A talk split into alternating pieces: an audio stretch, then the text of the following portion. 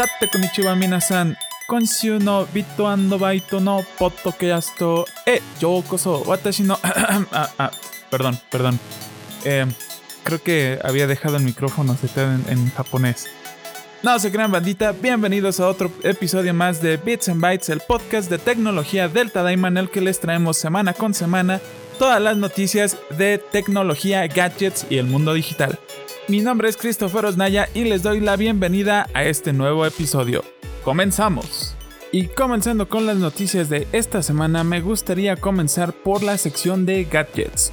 Apple por fin nos develó la fecha para el siguiente Apple Event. Como les había comentado en podcasts anteriores, durante el Apple Event que se realiza más o menos entre los meses de septiembre y octubre de todos los años, la compañía de Cupertino nos presenta la nueva generación del iPhone junto con el Apple Watch y los AirPods. El evento de este año se llevará a cabo el día 14 de septiembre, o sea, hace básicamente la próxima semana, suponiendo que estés escuchando este podcast en 2021.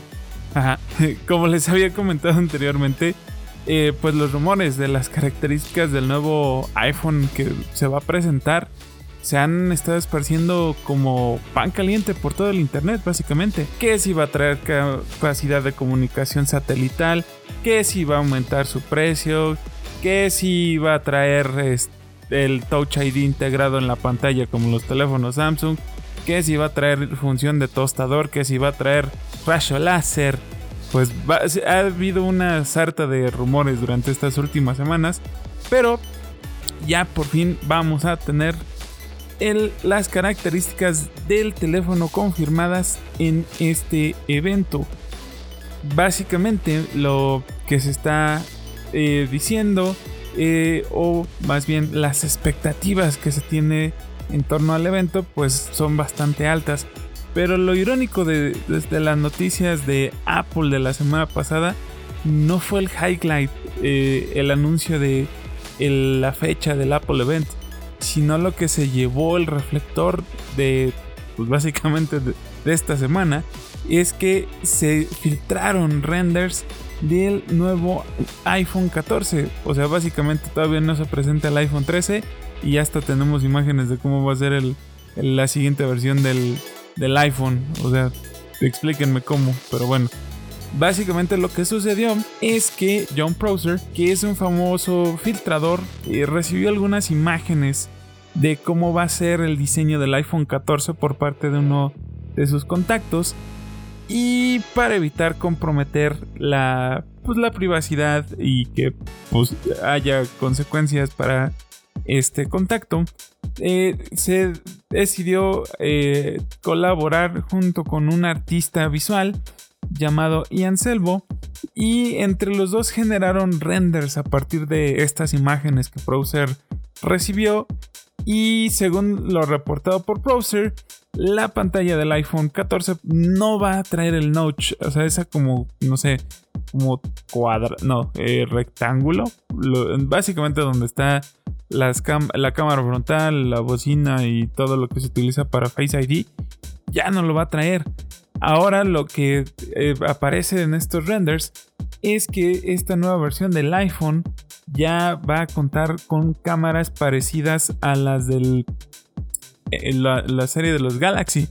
O sea, básicamente ya el iPhone va a traer una pantalla completa y totalmente eh, que, se, que cubre todo el dispositivo y solamente va a tener el circulito por el que va a aparecer la cámara, o, bueno, donde está la cámara. Y eh, pues básicamente lo que están diciendo también es que en esos renders, o bueno, más bien lo que se deja entrever en esos renders, es que el iPhone es, va, a ser un poquito más grueso. O sea, ya no va a ser tan como delgadito como lo tenemos ahorita. Porque hay una razón muy buena acerca de ello. Y es que los renders, o en los renders se ve que tiene el mismo diseño que el iPhone 4 o el iPhone 4S ese diseño que las, las cámaras están como detrás del panel de vidrio que cubre la parte posterior del iPhone, pues hagan de cuenta que los renders se ven como si fuera un iPhone 4, pero solamente alárguenlo un poquito métanle todo lo interno del iPhone 13 o del iPhone 12 o cualquier iPhone reciente que tenga Face ID y tada, tienen básicamente el iPhone 14. Eh, pues e, es chistoso cómo llegó esto a, este punto. Básicamente todavía ni siquiera tenemos el iPhone 13, que se supone que es la siguiente versión del iPhone que tenemos actualmente. Y ya hasta nos estamos brincando una versión adelante de lo que se va a presentar la, próxima semana. O sea, es, es bastante irónico cómo esto del mundo de, los, de las filtraciones y de la tecnología funciona. Y es un claro ejemplo de cómo la tecnología avanza. No tenemos ni siquiera todavía algo y ya detrás de bambalinas ya se está trabajando ya se está creando nuevas cosas que reemplazan algo que todavía ni siquiera se ha anunciado y que apenas va a salir al mercado. Eso es lo bonito de la tecnología, que la tecnología siempre avanza. Continuando con las noticias de esta semana en relación a los gadgets, ya por fin tenemos confirmados los precios para la familia C Flip de Samsung. Como se los había comentado hace dos podcasts, Samsung presentó la nueva familia de los foldables y pues si tienen una cuenta grande en el banco, no les va a doler tanto los precios que les voy a mencionar. Pero si son mortales como yo y que apenas tienen para su maruchan, híjole, eh, no les va a gustar si estaban pensando en comprar un C Flip o un C Fold. En Estados Unidos, eh, por ejemplo, el C Fold, que es el como el flagship de, de, estos foldables de Samsung, el precio base del teléfono para la versión de 256 GB es de 1.799 dólares. Convertido como a pesos mexicanos, es alrededor de unos 36 mil pesos, 37 mil más o menos, dependiendo de qué tan bien agarramos el, dólar o la conversión al dólar el día de hoy, pues es eh, no tan caro, pero si lo comparamos a cómo nos los van a dejar en el mercado nacional, sí duele un poquito el codo.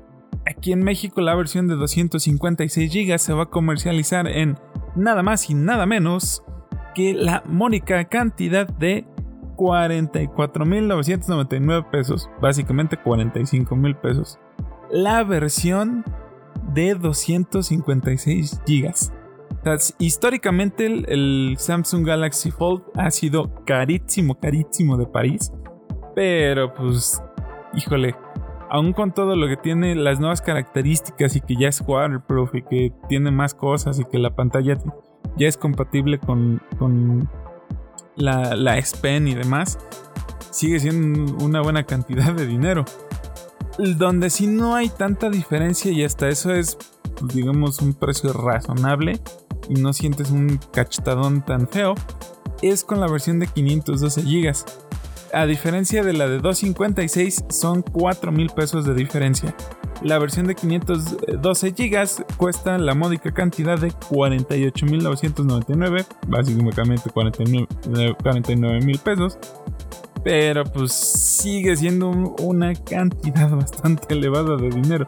En Estados Unidos, por ejemplo, esta versión de 512 cuesta 1.899 dólares, o sea, unos 1.900 que vienen siendo como 38 mil pesos por ahí más o menos la diferencia de lo que cuesta en Estados Unidos con México son como 10 mil pesos.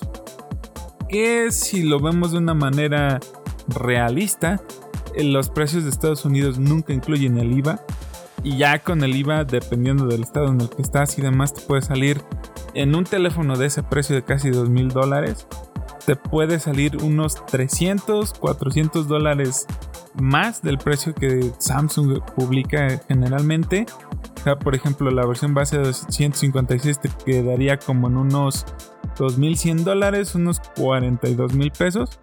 Si lo comparamos a contra de la versión mexicana, ya sumándole todo lo que son aranceles de importación, los impuestos aquí que pagamos del IVA y demás, pues son, son precios bastante similares, aunque no, aunque no lo creamos. O sea, si lo vemos desde ese punto de, de, vista frío, pues sí, sí son precios que se pueden comparar, porque a nosotros ya nos lo están dando con todo incluido, hasta con el perico, entonces pues no está tan mal, entre comillas, esa, comparación.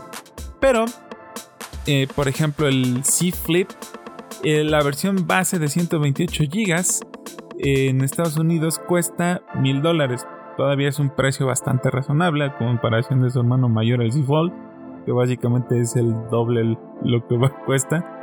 En vez de pagar 20 mil pesos, pagas 40 mil. es, e, es, como, dirían en, los memes, es el, con eso te compras un carro o es el enganche de un carro. Eh, en el C-Flip eh, estás pagando eh, en México 24.999, 25 mil pesos cerrados. Vuelvo a lo mismo. En Estados Unidos, más los impuestos y demás, son como 200 dólares. Reitero, dependiendo del estado en el que estés. En California, por ejemplo, los impuestos que te cobran al consumo son bastante elevados. Hay otros estados en los que están un poquito menos dolorosos los impuestos, pero pues sí siguen siendo una buena tajada. Eh, no, a diferencia del precio mexicano, volvemos a hacer la comparativa. Pues básicamente te está saliendo al mismo precio. Y la versión del, del C Flip de 256 GB sale en 27.500 pesos. En Estados Unidos se está comercializando en 1.100 dólares. Reitero, más o menos el precio ya tomando toda la parte de impuestos y aranceles. Y pues si tú tenías la intención de comprarte un C Flip o un C Fold, pues yo te diría que te vayas por el C Flip porque es el que rompe menos el cochinito. Pero aún así sigue siendo una cantidad un poquito elevada. Eh, de hecho es un poco equiparable a lo que pagarías por un Galaxy Note. Eh, ahorita el, el Note 20 Ultra, por ejemplo, en Telcel, que es una de las principales compañías telefónicas de México, te lo están dejando en 25 mil. 25.644 eh, pesos. Es lo que te cuesta el, el Galaxy Note 20 Ultra en México.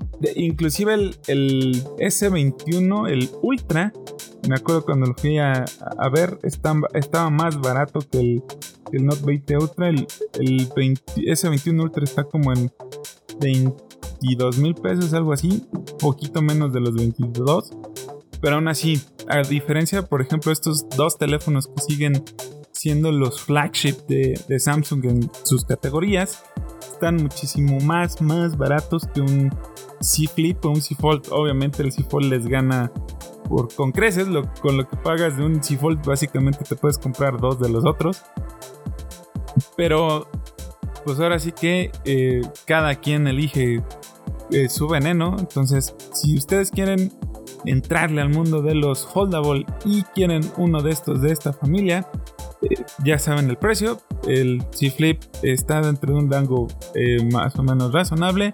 C-Fold es solamente para aquellos que son hardcore y que les quiere que quieren entrar al mundo de las nuevas tecnologías de las pantallas plegables y pues eh, ya tenemos oficialmente los precios en México. By the way, al parecer ya se está comercializando. Si ustedes van a cualquier Samsung Store o inclusive en la tienda en línea de Samsung, ya lo pueden conseguir. Entonces ya saben en qué gastar sus, sus pesitos. Y pues ya, básicamente esa era la información que les traía de los C Flip o de la familia de los C Flip. Continuando con cosas más interesantes, quisiera platicarles acerca de unos lentes y ustedes me van a decir, Chris, ¿por qué diablos nos vas a hablar de lentes en la sección de gadgets? Si eso no es un gadget, es son lentes, básicamente. Bueno, no sé si ustedes recuerdan que hace algunos años Snapchat presentó unos lentes llamados Snapchat Spectacles, los cuales te permitían subir historias en eh, Snapchat básicamente y que te permitían añadirle pues, todos los goodies que tiene Snapchat. Filtros de VR stickers filtros de todo tipo, color, olor y sabor y que en su momento fueron como una revolución bastante buena porque muchos creadores de contenidos empezaron a subir historias, empezaron a subir videos compartiendo su día a día o algunas cosas con, utilizando estos lentes que básicamente la idea o el trasfondo del desarrollo de que Snapchat haya creado estos lentes es que tú pudieras compartir las cosas como si el espectador o, o tus followers estuvieran eh, eh, básicamente dentro de ti. O sea, que ellos puedan ver lo que tú estás viendo con tus propios ojos desde la misma perspectiva que lo ves tú con tus ojos. En su momento esto generó un pequeño boom, como les comento algunos creadores de contenidos lo, lo, utilizaron durante bastante tiempo, se generaron contenidos bastante interesantes, sobre todo porque eh, Snapchat te, permite añadir cosas con VR y cosas bastante bonitas en la plataforma.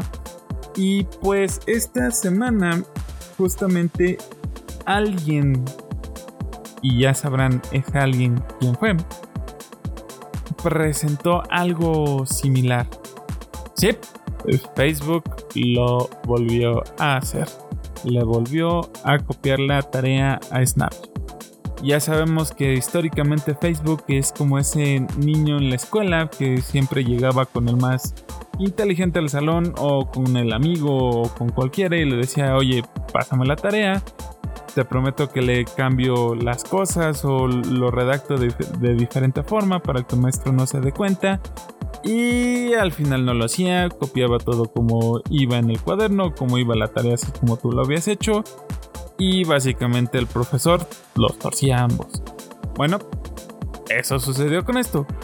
Facebook en colaboración con Ray-Ban presentaron unos lentes llamados Ray-Ban Stories, que básicamente te permiten hacer lo mismo, sí, exactamente lo mismo, lo, mismísimo que los espectáculos. Básicamente vas a poder subir historias a Instagram directamente desde estos lentes con la misma dinámica. Vas a poder compartir contenido a tus eh, followers con una perspectiva como si ellos lo estuvieran viendo con tus ojos.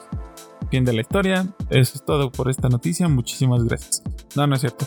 La, la diferencia mayor entre los espectáculos y los Raven Stories es que los Ray-Ban Stories traen unos em, unas bocinas que te permiten escuchar música o inclusive contestar llamadas.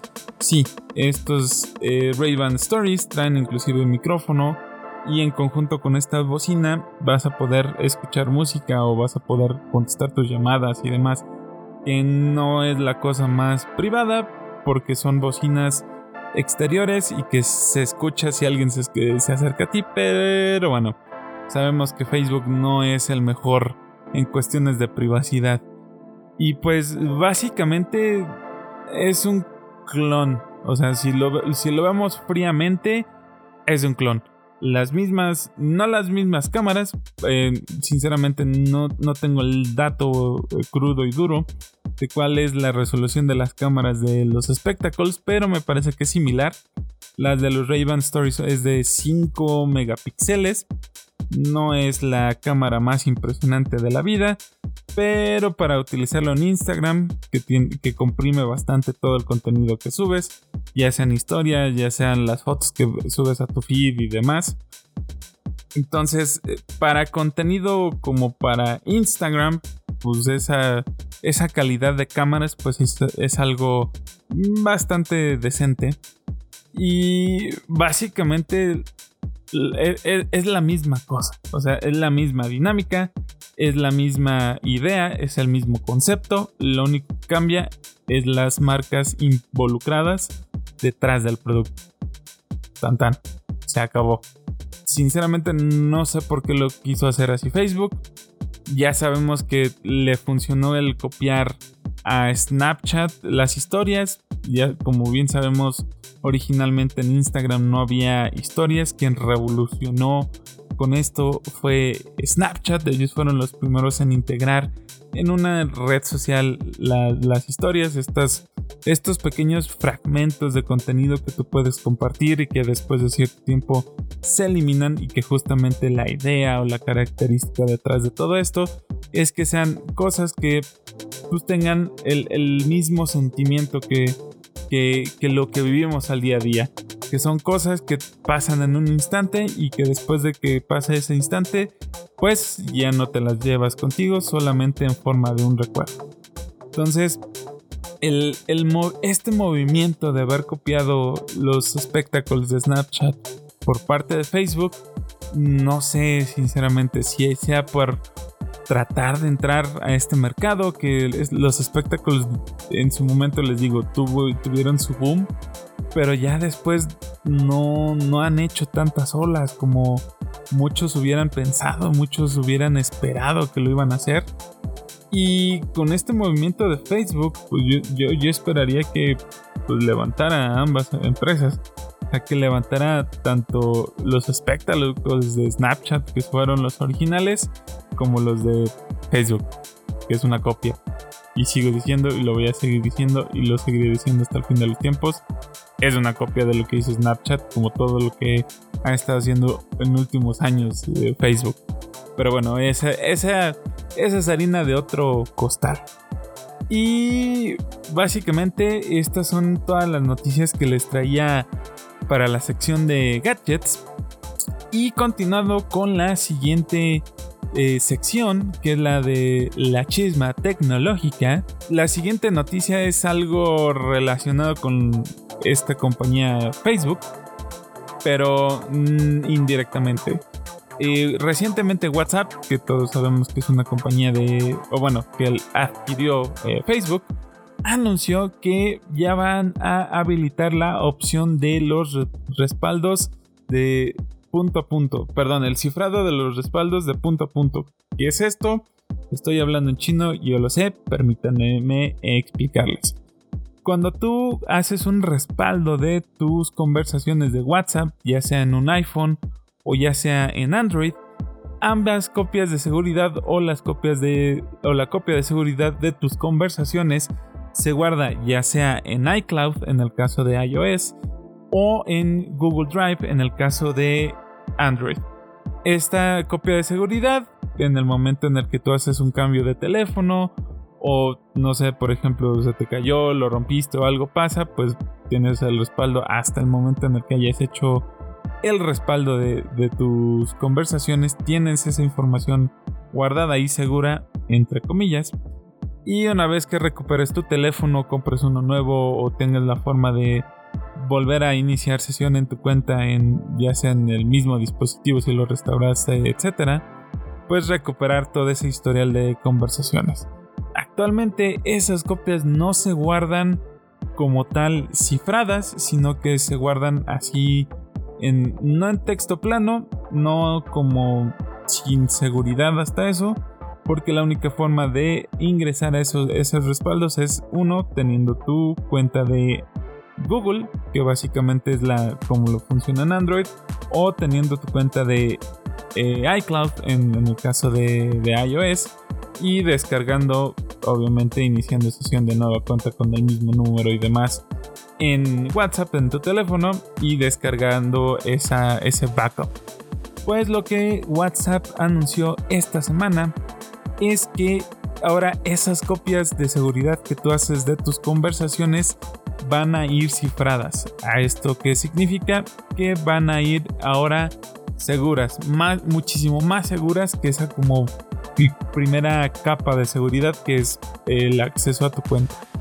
Eh, una vez que tú haces la tu, copia de seguridad de tus conversaciones, WhatsApp lo que va a hacer es mediante su, un servicio que ellos tienen, van a cifrar con una contraseña que tú proveas al momento de hacer esta configuración del cifrado de punto a punto de los respaldos, van a encriptar o van a cifrar eh, estas conversaciones y posteriormente guardarlas dependiendo de qué teléfono tengas en Google Drive o en iCloud. El cifrado o encriptación, para aquellos que no lo sepan, es básicamente tomar el contenido, eh, ya sea físico o digital, que está en texto plano, o sea que cualquier persona lo puede tomar y lo puede leer o lo puede utilizar, y pasarlo por una serie de métodos y algoritmos para que el resultado solamente, eh, solamente pueda ser accedido por aquellas personas que tienen la llave para revertir esos pasos. En la antigüedad, algunos, un ejemplo de esto es que, por ejemplo, las cartas o los mensajes eh, se codificaban con ciertos patrones, por ejemplo, sustituyendo algunas letras por, unos, eh, por algunos números o teniendo algunas tablas de conversión, por ejemplo, en las que se invertían o se movían las letras del abecedario y solamente aquellos que tuviesen esa como tabla de conversión podían eh, regresar el mensaje al contexto original y subsecuentemente leerlo. Un ejemplo muy famoso de esto y que de hecho hay una película muy buena que les recomiendo si no la han visto, que de hecho es la historia de la vida del padre de la computación, es la película del código Enigma. En esa película del código Enigma justamente es eh, uno de los casos más famosos o un ejemplo muy, muy bien eh, documentado de esto que les estoy diciendo del cifrado. Los nazis en su momento utilizaban el enigma o el código enigma para poder cifrar los mensajes y esta técnica de cifrado pues era dinámica y era muy muy difícil de, poder encontrar cómo eh, hacer una ingeniería inversa y poder utilizar eh, pues los pasos al revés para poder descifrar el mensaje. El padre de la computación, Alan Turing, fue un genio matemático que fue el que construyó una máquina para poder craquear o para poder hacer ingeniería inversa de ese código Enigma. Y pues gracias a eso fue que se ganó la Segunda Guerra Mundial, porque los estadounidenses pudieron eh, interceptar los mensajes que provenían de, los aliados nazis y pues con ellos saber cuáles iban a ser sus siguientes pasos y poder atacar. Entonces, eh, justamente esto que está haciendo WhatsApp es algo parecido. Todos nuestros respaldos van a estar cifrados y de hecho este cifrado va a ser proveído por una, un, pedazo de hardware, o sea, algo físico, que es un eh, Hardware Encryption Module, un HEC, eh, perdón, un HEM, que básicamente lo que hace es generar este tipo de, cifrados, o sea, generar eh, las contraseñas o generar la serie de pasos para cifrarlo y la única forma de acceder a esa llave o, la única forma de acceder a la forma contraria de descifrar, o sea, el descifrado pues, es mediante esa contraseña y esa contraseña única y exclusivamente tú la vas a tener ni WhatsApp, ni Facebook, ni Apple, ni ah, Google, ni nadie la va a tener. Solamente tú. Entonces, esto es un paso más para garantizar, de cierto modo y entre, de cierto modo y entre comillas, pues la seguridad de nuestros datos y nuestras conversaciones al nosotros hacer un respaldo para que si algo sucede con nuestro teléfono o si hay algo que suceda, pues tengamos todo seguro y podamos restaurar nuestros eh, datos y conversaciones. Eh, continuando con los, las noticias de esta semana, ¿se acuerdan que la semana pasada les estaba hablando del caso de Twitch y de los hate rights? De que ciertas personas, ciertos usuarios o de, de Twitch utilizaban sus comunidades y sus followers para enviar eh, pues, mensajes de odio a otros streamers dentro de la plataforma. Pues, eh, y que justamente algunos de estos streamers se unieron para hacer una campaña contra Twitch porque eh, estaban viendo que sus respuestas, o al menos su forma de llevar esta situación de, de odio y de discriminación, pues había sido un poco tibia. Justamente esta semana Twitch ya tomó por fin cartas en el asunto y fue algo un poco sorprendente porque no es algo común que una empresa haga. En este ámbito generalmente lo único que hacen es quitan a las personas o cancelan cuentas o bloquean cosas o así. Pero esta vez Twitch sí tomó las, manos, eh, las cartas en la mano y básicamente lanzó una demanda contra estas personas que están haciendo estos rights de, odio y discriminación. Esta semana eh, Twitch llenó una demanda en una corte federal de Estados Unidos en contra de dos de estos eh, hate riders que se llaman Cost Control y Creatine Overdose. Básicamente, eh, Twitch lo que está diciendo es que estas dos personas son las encargadas de generar eh, varias rights de odio y que pues no lo van a tolerar. Lo que dicen es que justamente se detectó que ellos son y hay evidencias, muchos están subiendo capturas de pantalla y demás contra estas dos personas, que ellos son los que están utilizando los bots o sus comunidades para hacer estas pues demostraciones de odio, ¿no?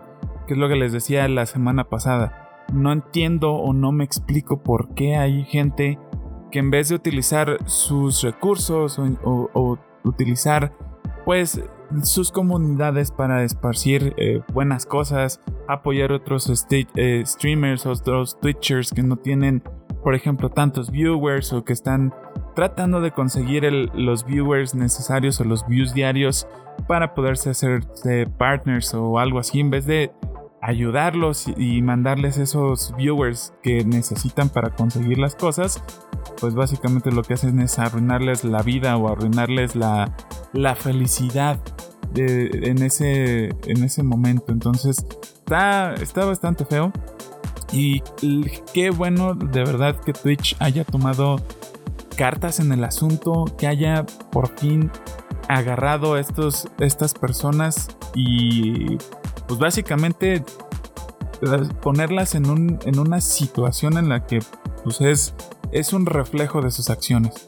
Entonces esperemos que la, la demanda eh, suceda de manera correcta y que, pues sí, eh, la Corte de Estados Unidos encuentre a estas personas culpables y aunque sean de la Unión Europea, justamente por los tratados que hay eh, de leyes entre Estados Unidos y la Unión Europea, pues si de este lado los encuentran culpables, los pueden extraditar y pasar las condenas dentro de una prisión de Estados Unidos o en su defecto pedirles una eh, remuneración económica por cuestión de una, de una multa. Básicamente los pueden multar y decirles, oye, ¿sabes qué? Te vas a tener que caer con mucho dinero para resarcir los daños que has hecho a, a las comunidades o nuestra comunidad de Twitch.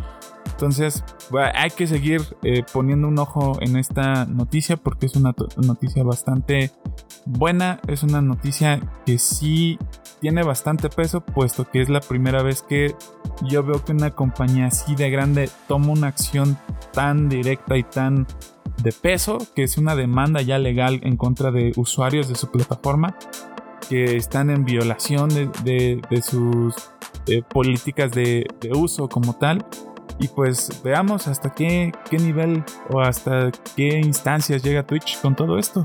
Y qué es lo que dicen estos cuates en su defensa, que en, realidad no tienen nada que defender.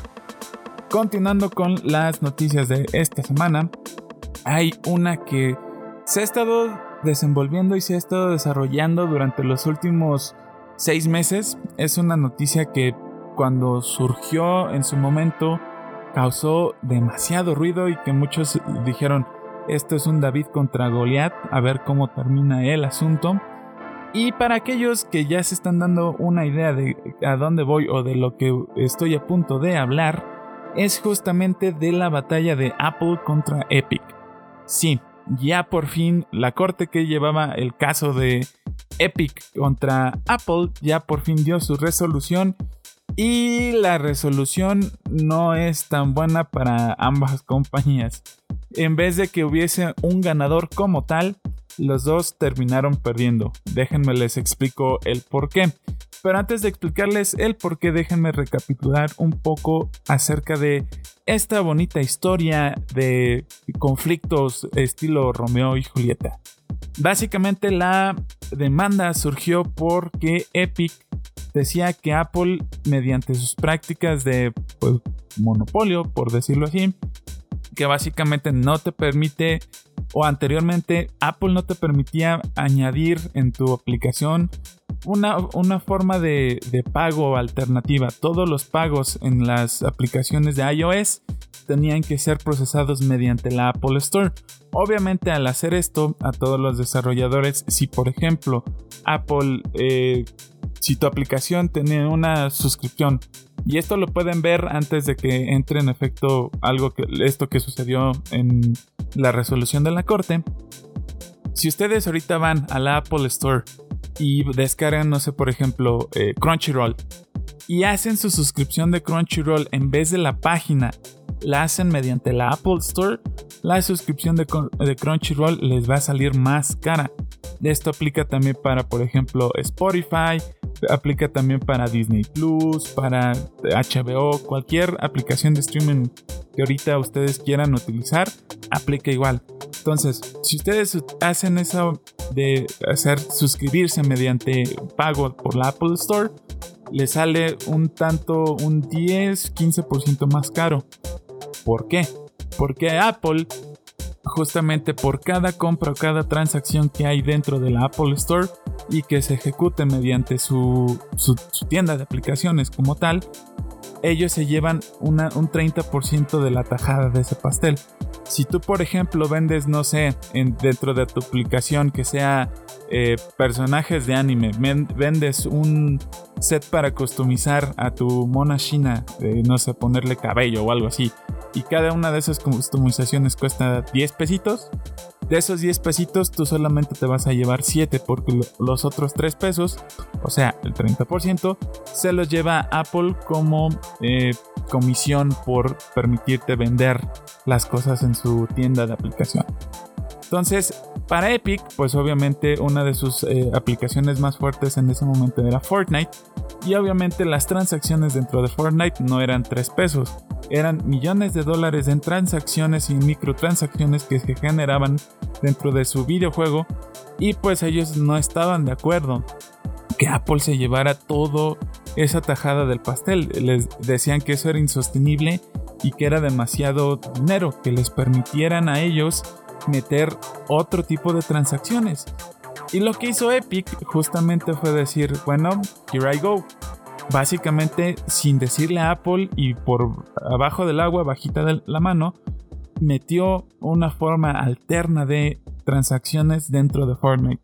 Básicamente ellos directamente cobraban el dinero de las transacciones de Fortnite y pues esto no le gustó a Apple. Dijo, oye, estás en violación de los términos y condiciones que tú como desarrollador aceptas antes de siquiera subir una aplicación. Y pues eso que hiciste no es válido. Y eso que hiciste va en contra de lo que yo te dije desde el principio. Por lo tanto, voy a dar de baja tu aplicación de mi tienda de aplicaciones. Acto seguido, justamente cuando Apple dio de baja la aplicación de Fortnite en la App Store, lo que hizo Epic fue, y ellos ya lo tenían perfectamente calculado, y eso se ve por la planeación y ejecución de cómo hicieron toda esa campaña contra Apple. Eh, no sé si ustedes recuerden un, eh, bueno, si la han llegado a ver en internet, si no, trátenlo de buscar en Google y en YouTube. Hay un video muy famoso de Apple que es justamente eh, un, un, video de una, una como velocista olímpica con una garrocha que va corriendo eh, a través de un pasillo en la que se ve que hay muchas personas que son, digamos, como controladas mentalmente o que están ya sujetas a un sistema, o sea, que ya están eh, lavadas del cerebro, por, por, ponerlo así. La chica va corriendo, llega al principio hasta donde está como la pantalla, que es donde está como, la mente principal o quien está sometiendo a estas personas, lanza la jabalina y la destruye y libera a todos.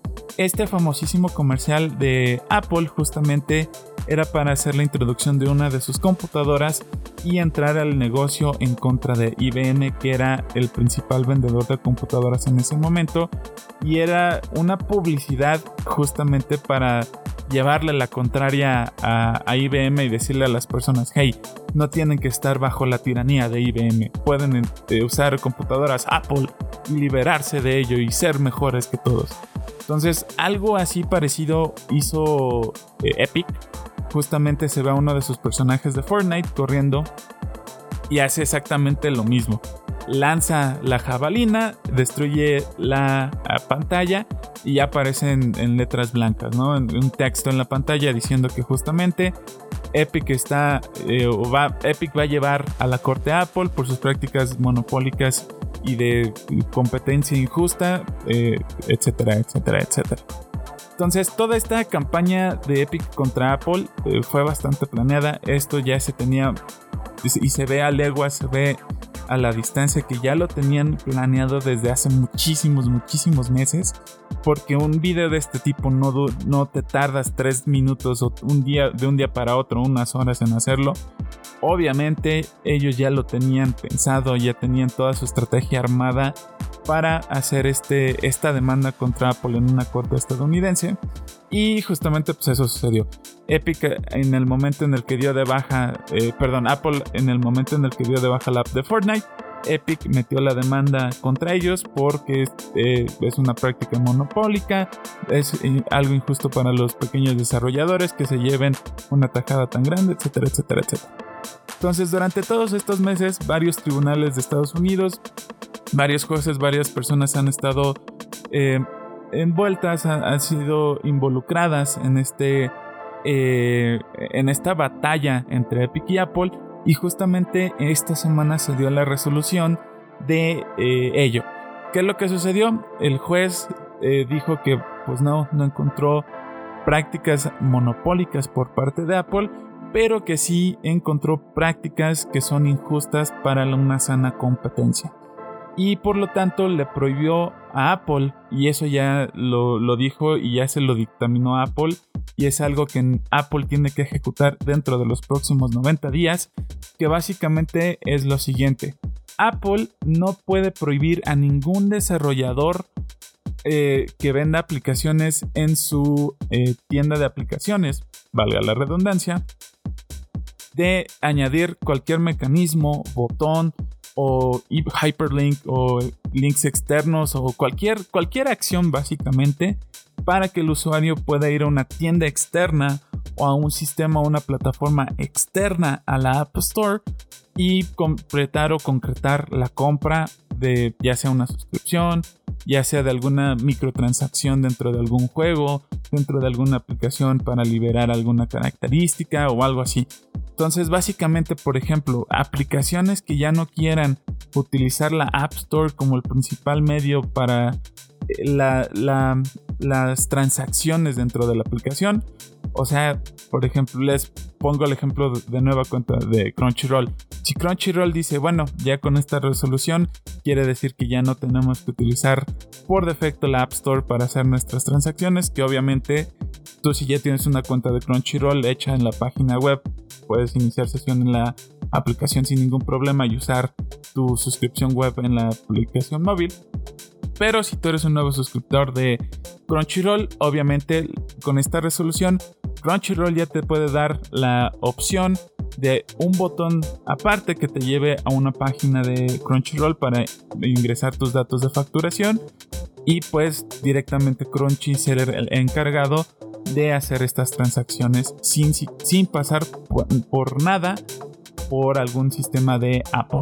Entonces esto es algo bastante bueno ya que muchos de estos pequeños desarrolladores, que ese, ese 30% de la transacción o ese 30% que Apple les quitaba originalmente en todas las transacciones o todo lo que ellos generaban de revenue dentro de sus aplicaciones, pues ya no lo van a tener que pagar. Entonces, esto les va a ayudar a, ganar un poquito más de dinero porque si utilizas un procesador de pagos como por ejemplo Stripe o alguno otro externo que Stripe es como el líder en la industria en este sentido, pues Stripe no te, no te cobra el 30% como Apple. Stripe te cobra el 3% o 5% dependiendo de qué tipo de tarjeta utilice el usuario. Y pues es de 30% a 5%, hay 25% de diferencia, o sea, una cuarta parte de lo que tú estás cobrando. Entonces, Stripe se va, se va a llevar aquí, eh, básicamente está llevando un peso por cada 10 pesos, algo por ahí, en un cálculo así más o menos. No, menos, como 50 centavos. O sea, por cada 10 pesos que tú cobras eh, en tu aplicación, Stripe se va a llevar el 50 centavos. Entonces, los otros 9.50 son para ti, para poder pagar a tus empleados, para poder seguir generando nuevas aplicaciones, nuevo contenido. Entonces esto, está increíble. Es una ayuda bastante grande para todos estos pequeños desarrolladores y también, ¿por qué no?, a las empresas grandes que tienen sus plataformas y pues es una forma de decirle a Apple, hey, bájale dos radillitas a tu volumen porque si te estabas manchando un poquito con las tarifas que estabas cobrando. Según Apple, ellos necesitan eh, cobrar ese 30% porque si no, el costo de mantener la App Store es insostenible. Pero pues Apple tiene, desde mi punto de vista, y aunque yo soy fan de Apple, básicamente todo lo que tengo es eh, Apple. Inclusive tengo un iPhone aparte del, ah, Galaxy Note que tengo. Eh, o sea, aún yo siendo fan de Apple, la neta sí se me hacía bastante manchado lo que estaban haciendo con estas cuotas altas en la App Store. Y por la parte de Epic, la resolución del juez fue que desafortunadamente sí, eh, Epic incurrió en una falta en los términos y condiciones de Apple y por lo tanto le van a tener que dar el 30% del revenue de que hayan generado durante todo el tiempo que tuvieron este sistema secundario añadido en la aplicación. Entonces, no se tiene una cuenta exacta, lo que se está calculando, lo que se dice en este momento es que Epic le tiene que dar alrededor de 3.5 millones de dólares a Apple por cuestión de regalías de todo lo que se ganó durante este tiempo. Eh, si es una buena tajada, sí fue un buen golpe para Epic, es bastante lana, 3.5 millones de, dólares son alrededor de 180 millones de pesos. Ustedes dirán si con eso no trabajan ya por el resto de su vida. Pero sí, o sea, tanto para Apple como para Epic la resolución de la corte pues fue insatisfactoria para ambos. Ambos querían ganar, ambos querían ser los ganones de la, de la corte, ambos querían ser los que se llevaran el premio mayor, que o sea, ganar. Pero pues ni uno ni otro. La corte resolvió que los dos estaban incurriendo en faltas, tanto de un lado como del otro. Y pues los dos tuvieron su sanción. Ambas cosas, en el caso por ejemplo de Apple, tienen 90 días para eh, tomar ejecución de esta eh, nueva regla que les impuso la corte. Básicamente para el 9 de diciembre Apple debe de cambiar sus políticas y permitir ya a todos los desarrolladores añadir estas opciones alternativas de, de, pues de pago, ¿no? Como tal. Entonces eh, es una resolución bastante interesante. Esto marca eh, un antes y un después, ya que aunque a Epic le... Pues sí, o sea, básicamente Epic tuvo una repercusión que tal vez a lo mejor ellos no esperaban o que ellos no eran la que querían, pero de todos modos hicieron algo bueno por la comunidad, algo bueno por todas aquellas pequeñas empresas o pequeños estudios de desarrollo que están eh, lanzando sus aplicaciones al mercado. Hicieron que ellos puedan añadir un, método alternativo, una forma alternativa para poder eh, añadir los métodos de compra dentro de la aplicación y ganar un poquito más de dinero. Son, es, y más en estas épocas pandémicas que la situación está bastante difícil y, está bastante presionada y bastante, pues, mala para muchas personas. Esto les va a ayudar a muchísimas personas. Entonces, esto, como les digo, hace un precedente, pone un precedente dentro de la industria porque nunca se había visto que se hiciera una, una, una determinación, una dictaminación de este estilo. Entonces veremos en el futuro a ver si Apple hace alguna, algún otro cambio o alguna otra cosa como para volver a tomar ese control dentro de su App Store.